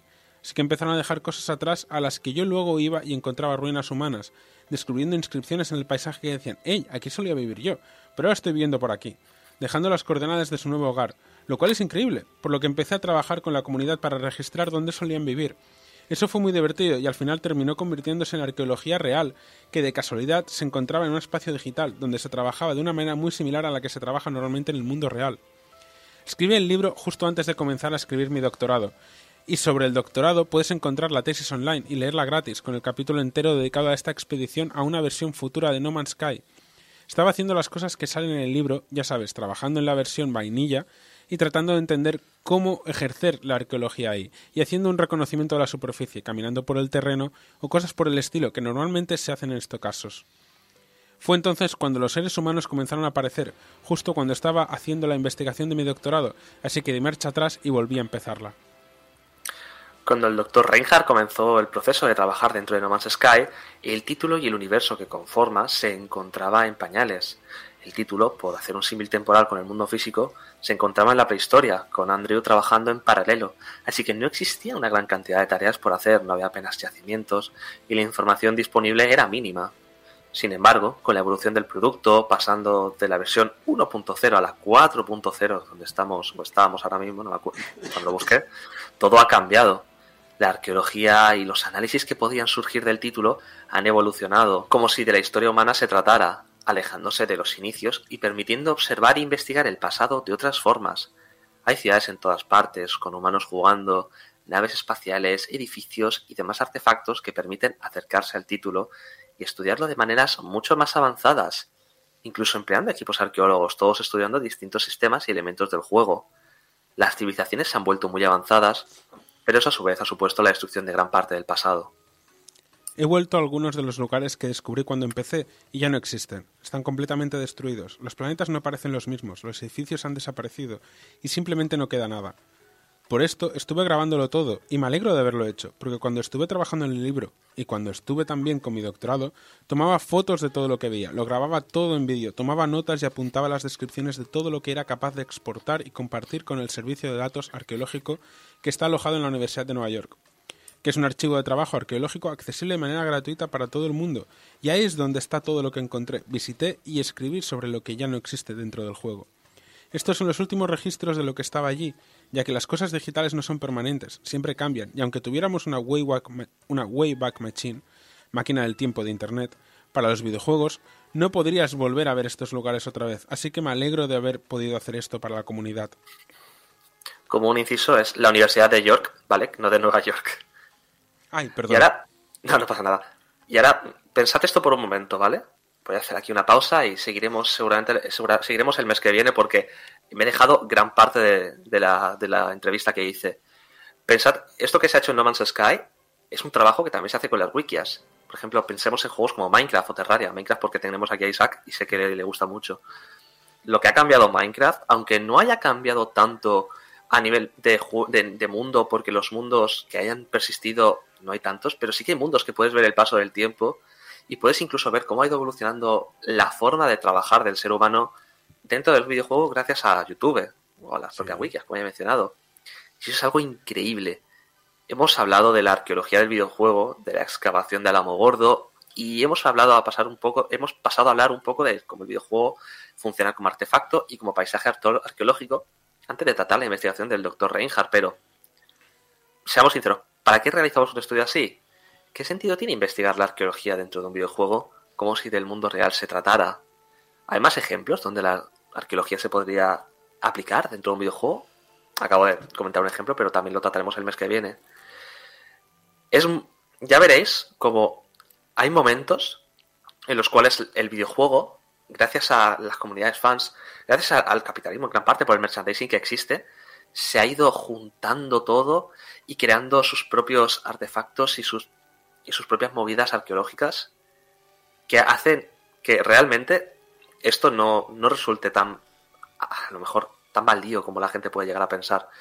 Yo lo veo muy interesante y creo que, creo que el mes que viene os gustará, lo, os gustará lo que vamos a tratar. Creo, creo que entronca muy bien con la parte de lo que es la catalogación, el- el- la conservación del videojuego, que de vez en cuando hablamos aquí en este programa.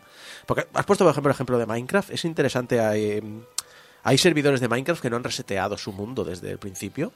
Y puedes ver restos arqueológicos, entre comillas. He visto vídeos hablando de restos de jugadores legendarios o artefactos legendarios que son libros que han escrito ellos, que son libros que obviamente no genera el juego, es decir, es algo único de esa persona en ese momento, en ese tiempo.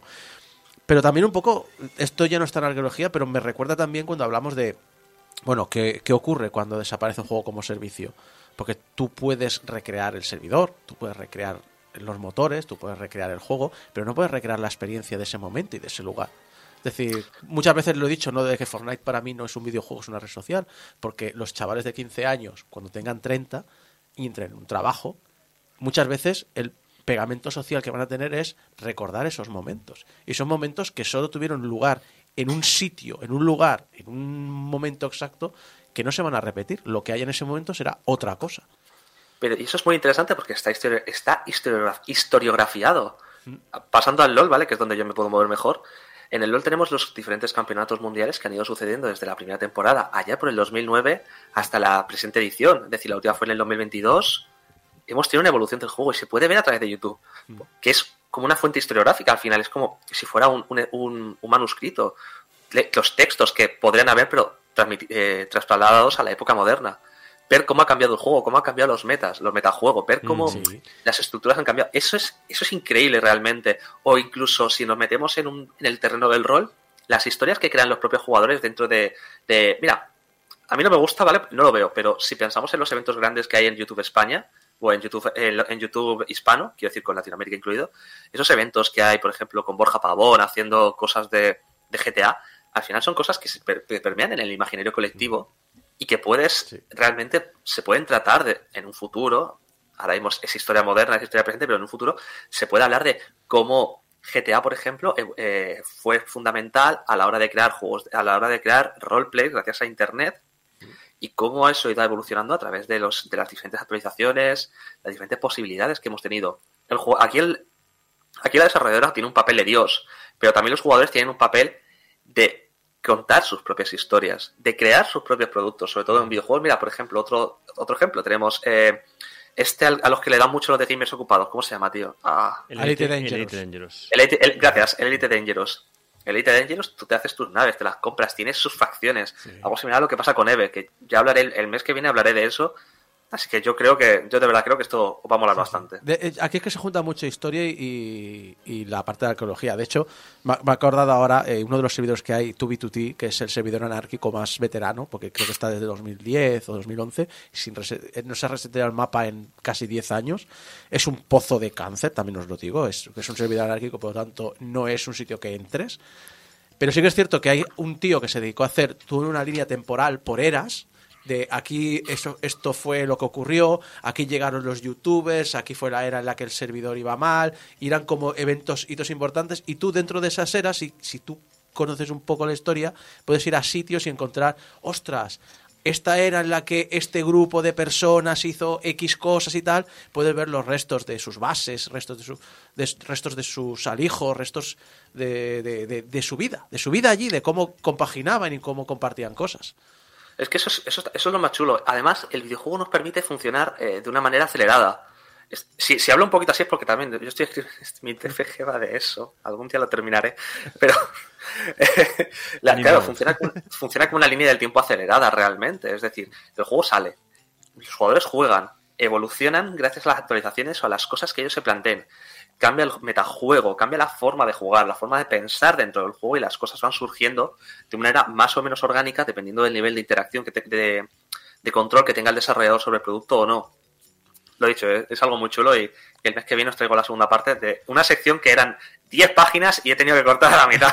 Bueno, Así como que- ha dicho Sergio, qué sección más interesante. Enhorabuena.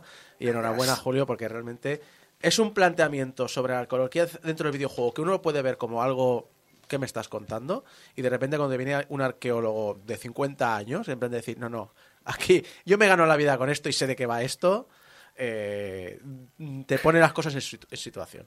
Está muy chulo.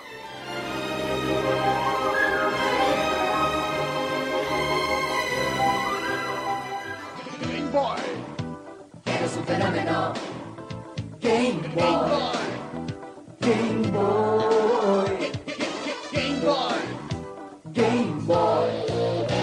Eres un fenómeno.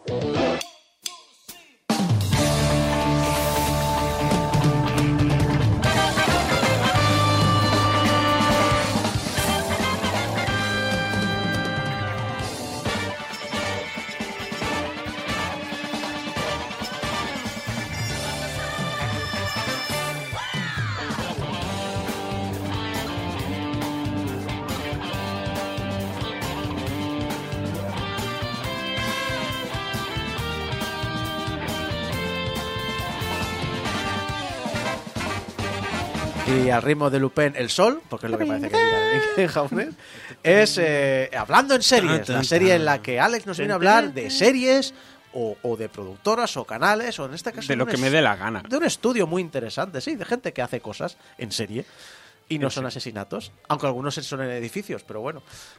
A lo mejor un día puedo venir a hablar de asesinos en serie. Bueno, el True Crime está... Tiene serie en la palabra, entonces técnicamente entra Sí, en la sí. sección, ¿no? Exacto, bueno, de hecho ya hablaste de ase- solo asesinatos en edificios. Ah, sí. Uh, qué buena. Por Dios, qué buena la segunda temporada. Eh, y la tercera con Meryl Streep. Espérate, ¿eh? ¿Tercera con Meryl Streep? Sí, sí. ¿Por qué no me he enterado yo de esto hasta hoy? Tú sabrás, eres de, la- de las series, tío. No sé. Pues lo hace Tengo una vida muy ocupada. Alex Llopis. Bueno, eh, como muchos en este programa, creo, sobre todo hoy que está Tony aquí, tengo debilidad por los contenidos en animación, y tanto películas como series, como infantiles, como adultas, todo lo que sea narrar una historia usando la animación como medio, dámelo en vena, por favor, y gracias. O como dice la gente hoy en día moderna, méteme- me lo meto en el culo, por el culo. Me meto por el culo. Madre mía, parezco un señor de 50 años intentando usar el... ¡Ey, qué pasa, tronco! Pero tú aún puedes, nosotros no. Bueno, ya no tanto, ¿eh? Pues qué mejor manera para adentrarnos a este medio que con un repaso por la historia de un estudio que aunque nunca ha sido muy destacado, porque nunca ha sido un estudio que tuviese mucha importancia más allá de que trabajaba dentro de la industria pero no, no hacía productos propios, últimamente sí que está destacando mucho y está empezando a tener un nombre propio dentro de la industria de la animación y de la televisión. Hoy vengo a hablaros de Titmouse.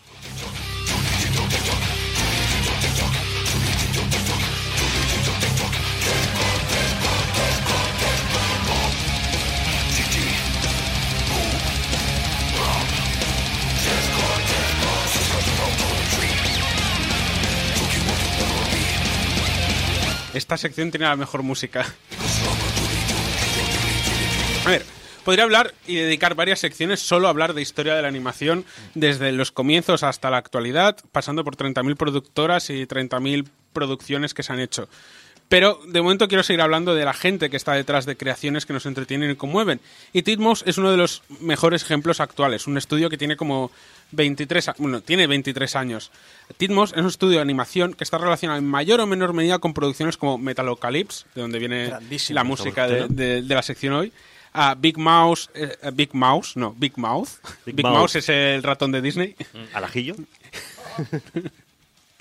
Star Trek Lower Decks, The Venture Bros, Animaniacs, Black Dynamite y un montón de proyectos. No significa que ellos los hayan producido, pero a lo mejor han creado ah, cortos. Hicieron, por ejemplo, en la película de Her ah, de Spike, Spike- Spike Lee, Spike Jones. Siempre confundo los nombres. Spike Jones. Spike Jones. Spike, Spike Jones. De Spike Jones hay una secuencia con- de un videojuego, ellos hicieron la animación de esa secuencia. Eh, Metalocalypse, que es suya. Big Mouth creo que hacen toda la animación. ah, pero el guion y la producción está por parte de Netflix y de eh, Adam Goldberg, si no me equivoco, porque estoy hablando de memoria. Ah, y incluso han producido pequeñas animaciones para Community, WandaVision, incluso Loki. O sea, han trabajado con Disney, han trabajado con un montón de productoras. Incluso en videojuegos. Ah, han hecho cinemáticas para los Guitar Hero, para Marvel Heroes y para Apex Legends. Pero, ¿y si os digo que Titmouse, como empresa, empezó siendo una empresa que estampaba camisetas y sin demasiado éxito?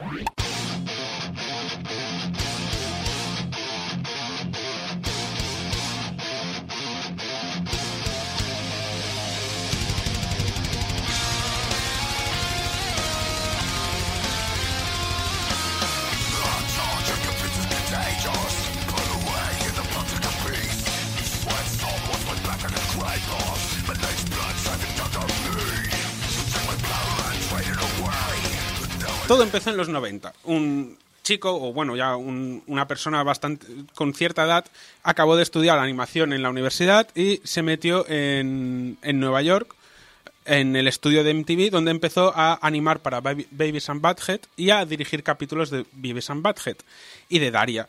Y una vez ahí empezó a crear su, su propia serie animada que se llamaba Downtown, que casi nadie conoce, yo hasta que no empecé a preparar esta sección ni la conocía, pero que se llevó bastantes premios en su momento.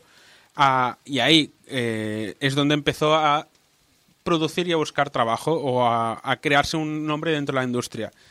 A, a la misma época era cuando se conoció con su esposa Shannon Prinowski, se casaron y empezaron a trabajar juntos. De hecho, eh, hay un momento bastante bueno en el que eh, su esposa Shannon la visitó en el estudio de Downtown, de MTV, y dijo, hostia, qué bien os lo pasáis trabajando aquí. Y su marido se giró y le dijo, pues deja tu trabajo y vente a trabajar con nosotros. Ah, hizo eso y les cancelaron la serie, por lo tanto se quedaron sin trabajo los dos. Vaya. En ese momento fue cuando paralelamente estaban en plan buscándose una manera de sacarse un dinero extra a final de mes y, decidieron montar una empresa para estampar camisetas. Lo que hoy en día en España, por ejemplo, conocemos empresas como Pampling, pues ellos decidieron hacer algo así en el 2000, una época en la que no tenías servicios como Word- las versiones de tiendas de Squarespace, de WordPress, de 30.000 maneras de plataformas para vender online. Eh, Lo peor no es la plataforma, porque eso más o menos con un programador lo tienes. Lo peor eran las plataformas de pago con los bancos. Que eso sí que era un infierno en la época. Por eso nadie compraba en aquella Claro, época. pero es que en los te 2000 fiabas. es que ni siquiera tenías plataforma. Tuvo que hacerse la web de cero, tuvo que programarlo todo, comprarse la máquina para estampar, hacer los diseños, etcétera. Y, y bueno, tenían esta empresa y fue en plan, bueno, pues nos hemos quedado sin trabajo, yo voy a hacer cosas de freelance, voy a hacer mis cosas y mientras vamos a estampar camisetas. Ah, Claro, ellos intentaban vender online, intentaban hacer cosas, pero no tenían mucho éxito. Mientras, como tenía trabajo de freelance, fueron haciendo ciertas animaciones pequeñas hasta que vino 20th Century Fox ah, y consiguieron un trabajo importante para, eh, creo que era hacer animaciones para una serie. No he encontrado la referencia exacta de qué serie. Ah, pero bueno, eh, tiene una entrevista telefónica con ellos y Fox le pregunta que cuál es su compañía y él dice, bueno, soy solo un tío y no hay ninguna productora detrás. Se hizo el silencio en la línea y le dijeron, bueno, pero ¿tienes un seguro de producción o algo para cubrirte las espaldas? Y él dijo, bueno, tengo una empresa que se llama Titmouse, que tiene cuenta bancaria, tengo todas estas documentaciones legales, no sé qué, no sé cuántos. Y así fue como la, la empresa acabó convirtiéndose en un estudio de animación porque Chris empezó a hacer trabajos sin saber cómo funcionaba muy bien la industria a nivel de productoras. Y básicamente así es más o menos como empezó. Empezaron a entrar muchos más trabajos, su esposa empezó a producir sus trabajos como freelance y al cabo de un tiempo, cuando llevan un tiempo en Nueva York y vieron que no les acaba de funcionar todo el tema de MTV, dijeron, bueno, pues nos vamos a mudar y a trasladarnos a Los Ángeles. Se decidieron mudar a Los Ángeles y ahí es como fueron a lo loco, sin trabajo, sin casa y sin nada. Y tengo declaraciones que hizo en una entrevista sobre todo, el trabajo que fue en la mudanza. Creo que esto es cierto en la vida en general. Cuando no sabes mucho sobre ciertas cosas, tomas decisiones que no tomarías si supieras más. Creo que fue bueno no saber, porque no habría corrido tantos riesgos. Estábamos en una tienda de West Hollywood, que solía ser un taller de reparación de televisores. Intentábamos conseguir trabajos para series de animación, pero nunca lo conseguíamos. La gente venía y veía a siete personas en un escaparate y no creían que pudieran hacer una serie. Obviamente, solo alquilamos espacio si lo conseguimos. Pero yo estaba como, nadie va a creer que... Y tienes que tener esa percepción del éxito, ¿verdad? Eventualmente se puso a leer un poco sobre negocios, a leerse libros de estos de autoayuda económica, rollo padre rico, padre pobre cosas así. Y aunque hay mucha mierda ahí, sí que sacó ciertas ideas, empezó a aprender a diferenciar entre activos pasivos, lo que es comprarse, lo que le llevó a comprarse un edificio para montar un estudio. Compramos un edificio. Nuestro contable nos dijo, no podéis permitiros comprar ese edificio, os estáis abocando al fracaso. No puedo aconsejarte que lo hagáis. Y yo decía, vale, pero si compramos este edificio la gente tendrá más trabajo porque ahora parece que solo somos un, que somos un estudio de verdad. Solo teníamos suficiente dinero en el banco para tres meses de hipoteca. Y eso era todo en nuestra vida. Nos habríamos quedado a cero. y por suerte le salió bien. Cuando compraron el edificio, al cabo de un tiempo hicieron una fiesta, empezaron a, enseñarse como un estudio de éxito con mucho trabajo cuando en realidad aún no lo estaban teniendo. Y unos meses después de esa fiesta y de diferentes visitas consiguieron ah, un trabajo para una serie y consiguieron de ahí arrancar a lo que se acaban convirtiendo ahora. Julio. Es increíble el cómo funciona el tema de Estados Unidos de, de que lo importante es aparentar, no lo que no lo que valga ni nada, es aparentar. Bueno, en Estados Unidos no, capitalismo. Capitalismo, sí, sí, sí, es que es increíble, es aparenta. Vamos, eso pasa muchísimo, pero además me flipa el hecho de nos compramos un edificio. Sí, sí. Así. No, un no- edificio. No un despacho, no, no, el edificio. No, no, A mí me- nos alquilamos una planta, no, no, nos compramos un edificio. A mí me, difi- me- me fascina más el, el momento de, hola, soy un banco, solo tienes para pagar tres meses de hipotecas. Claro que te la Claro concedo. Claro. A ver, no olvidemos que esto, sentido, eh, esto creo que cuando hicieron esto debió ser 2002, 2003, o sea, Empezaba a subir la burbuja, ¿no? empezaba a subir, pero aún era en plan, "Ah, no pasa nada, aquí esto no va a fallar, esto eh, aquí no hay problemas. Pero bueno, a ellos les fue bien y, y bueno, de ahí al prestigio que tienen ahora 23 años después.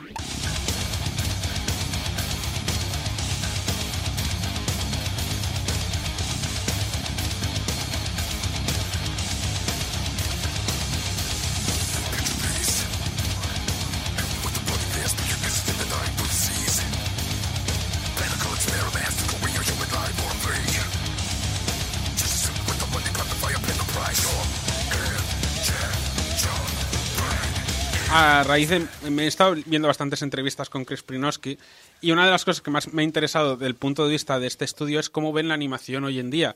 Porque al final son una empresa un poco de mercenarios. Es una empresa a la que mucha gente va para producir sus series. Ellos crean contenido original y tienen series que han creado de cero con sus propios guionistas y sus propios creadores. El propio Chris Prinowski ha hecho películas y ha hecho series él como director y como escritor.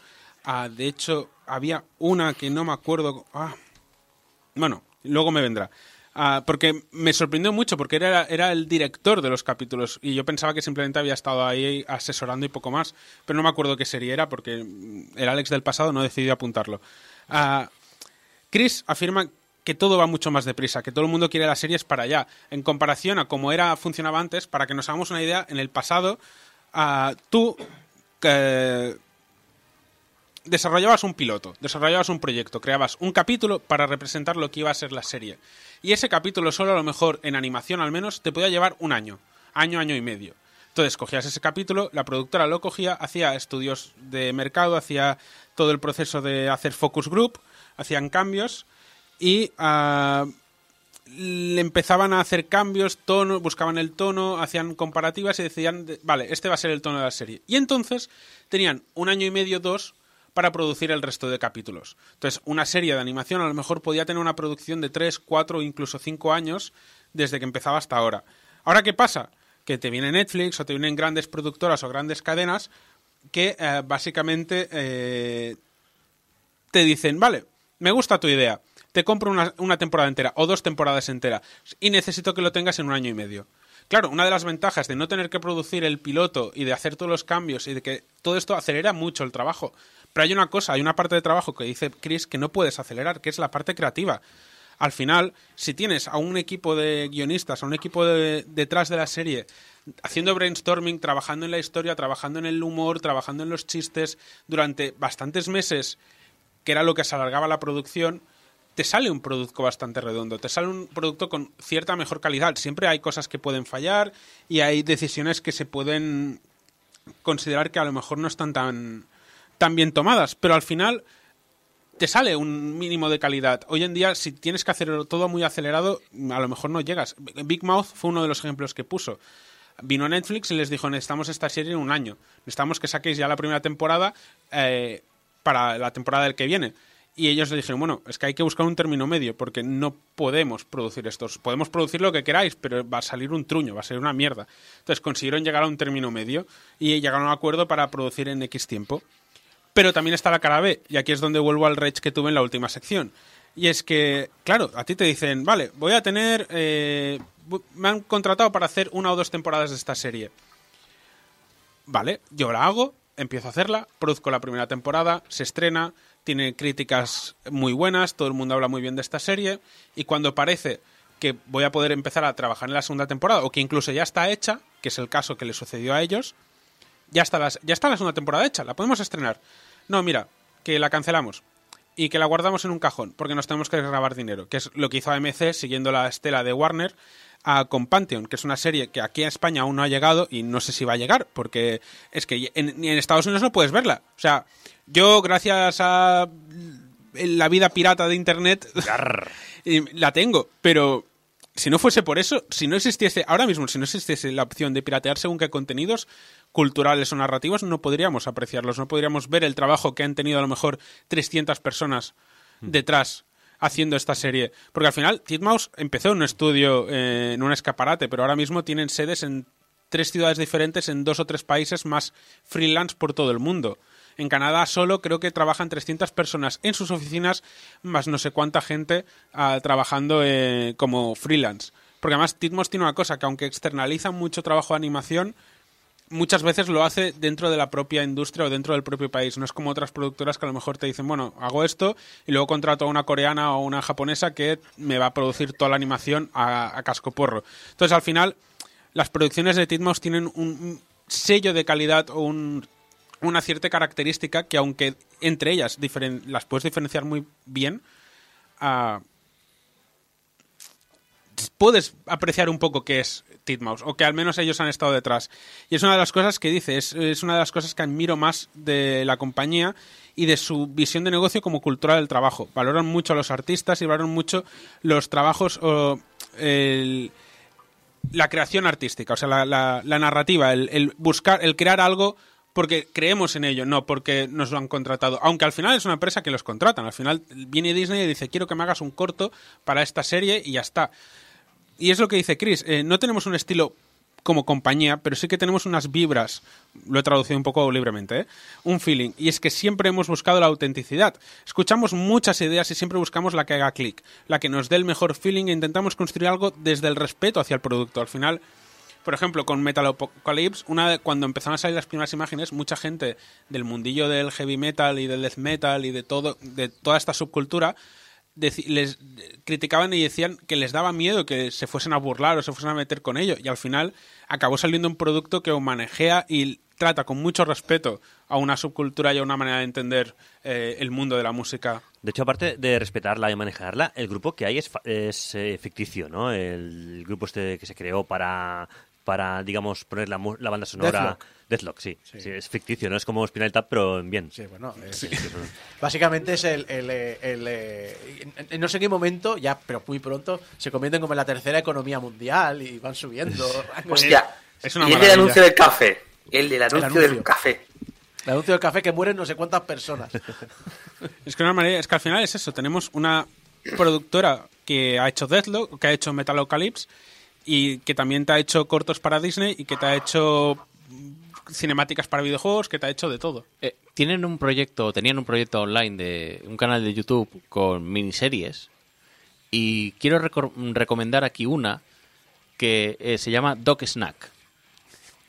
La premisa es un perro que se come los pedos de su dueño. Es muy la simple. premisa es fantástica. Es escenario blanco, solamente eh, un chico y el perro, y es el chico tirándose un perro, eh, un pedo, un perro, No. Un pe- el chico tirándose un pedo y el perro comiéndoselo de maneras dif- diferentes. Sí. Detrás de esta serie están los showrunners de la serie de, Ge- de mm, eh, Unikitty. Tengo que ver esta serie. Me parece, es- mira, esta no la conocía. Ah, y es eso, una, volviendo un poco a la visión como empresa, ellos, aparte de que creativamente siempre intentaban contar algo con autenticidad, como lo definen ellos, también intentaban que su, espacio de trabajo fuese 100% libre de gilipollas, como dice el propio Chris Pionski, que eso no siempre lo puedes asegurar al 100%, pero lo intentan. Fueron de los pioneros en intentar mantener una ah, equidad entre mujeres y hombres, porque al final hay muchas mujeres estudiando animación y, haciendo cosas de animación, pero muchas productoras el porcentaje entre animadoras y animadores sigue siendo muy poco dispar. Ah, de hecho, la esposa de, de, Chris de o sea, Shannon Priñonsky, que es la vicepresidenta de la compañía al final, eh, cuando veía que los trabajadores estaban muy quemados o llevaban un tiempo a que no podían que, se que parecía que se estaba quemando mucho, que estaban trabajando demasiado, dijo un día, pues vamos a cerrar la empresa hoy, lo cerramos todo, paramos, dibujad o haced lo que os dé la gana. Y, y entonces ahí nació el Five Seconds Short Day, que eso se ha convertido en una tradición de la empresa, que creo que es una o dos veces al año, paran todo para de- desarrollar sus propios proyectos que son cortos de 5 segundos, que es lo que calcularon que era eh, lo que te daría hacer en un día. Y eso evolucionó de chorradas que dibujaban a proyectos que a veces hay gente que lleva meses pensando y haciendo ideas, se juntan en equipos, no sé qué, lo hacen y luego montan un pedazo festival en cines en diferentes ciudades donde los proyectan todos, ah, montan juergas, la, la lían parda. Es el equivalente de la Game Jam. Sí, o sea, básicamente es una jam de, de hacer cortos de animación. Y es, o sea, esa empresa son unos cachondos. O sea, al menos tiene un espíritu que, que se intentan mantenerse jóvenes y creativamente. Hay 30.000 anécdotas. Hay una cosa que me gustó mucho y me pareció muy divertida, que era, eh, tienen, alquilan, alquilan como una furgoneta para hacer pases de prensa y en vez de llevarse a la gente al estudio, los metían en una, en una van, en una camper, Aquí eh, tengo con sofás, niños. sí, con sofás, refrescos, música y, y es, o sea, era una especie de servicio como lo de alquilar una limusina o un camión, una, un partibus, pero como manera de hacer las ruedas de prensa cuando tenían que anunciar cosas con periodistas o tenían que hacer entrevistas o a veces si en vez de reunirse en el hotel con tal periodista que me va a entrevistar, pues nos vamos con la camper para dar vueltas por ahí y me entrevistas ahí. Tienen una manera de entender el trabajo muy diferente, pero a la vez ah, se mantienen o han intentado, después de 23 años, mantenerse en su esencia. Y eso, en un mundo corporativista, con Warner, con Disney y con cosas así, pues es un soplo de aire fresco, aunque ya tienen 23 años. Y al final parece que les está viendo, porque hablamos de un estudio joven, si lo comparamos con los grandes, pero tiene un futuro brillante y positivo. Ha tenido una alianza con los de Critical Role y les han hecho la serie de Legends of Machina que hablé de ella eh, aquí el año, la temporada pasada, que es una maravilla de serie. La segunda temporada ha salido hace poco y ha sido mejor que la primera. Y a raíz de lo que parece que ha sido un gran éxito, vendrán nuevos proyectos, porque habrá una segunda serie de animación de la segunda campaña que tiene Critical Role y, y al final eh, uno de los que está detrás de Critical Role es uno de los directores de doblaje que siempre trabaja con ellos. O sea, han creado una sinergia muy buena. Sinceramente, en un pozo de cancelaciones y escándalos y producciones teñidas por una ambición especulativa de muchos ejecutivos, da mucho gusto ver como un estudio que nació de la inconsistencia, de la inconsciencia de un matrimonio y de decidir mudarse a otra ciudad sin casi ahorros, se mantiene auténtico a su esencia y sobre todo respetando tanto a los artistas que trabajan en el medio con tanto cariño.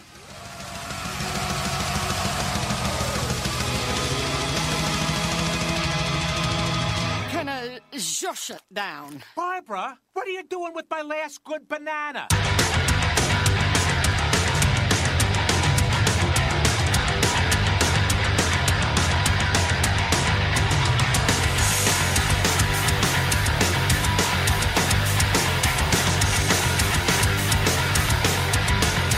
Y hasta que llega el programa de hoy, 769. Muchas gracias a todo el equipo que me ha acompañado, a Jeco, a Les Ué. Piston y Eh. Temorro, Eh. Yaiza y se ve ustedes Eh. Isaac, Viana, que bueno, se despide hasta la semana que viene. Recordad que en portalgamemover.com barra donaciones podéis ayudarnos a mantener el hosting, portalgamemover.com barra donaciones, ese dinero va directo a nuestro proveedor, que estamos en las redes sociales como Portal Game Over, que estamos en todos los programas de podcast habidos y por haber, y que nos podéis enviar vuestros mensajitos de amor a público arroba portalgameover.com y vuestros mensajes de odio a dónde está mi no socialista esta semana, cabrones, portalgameover.com.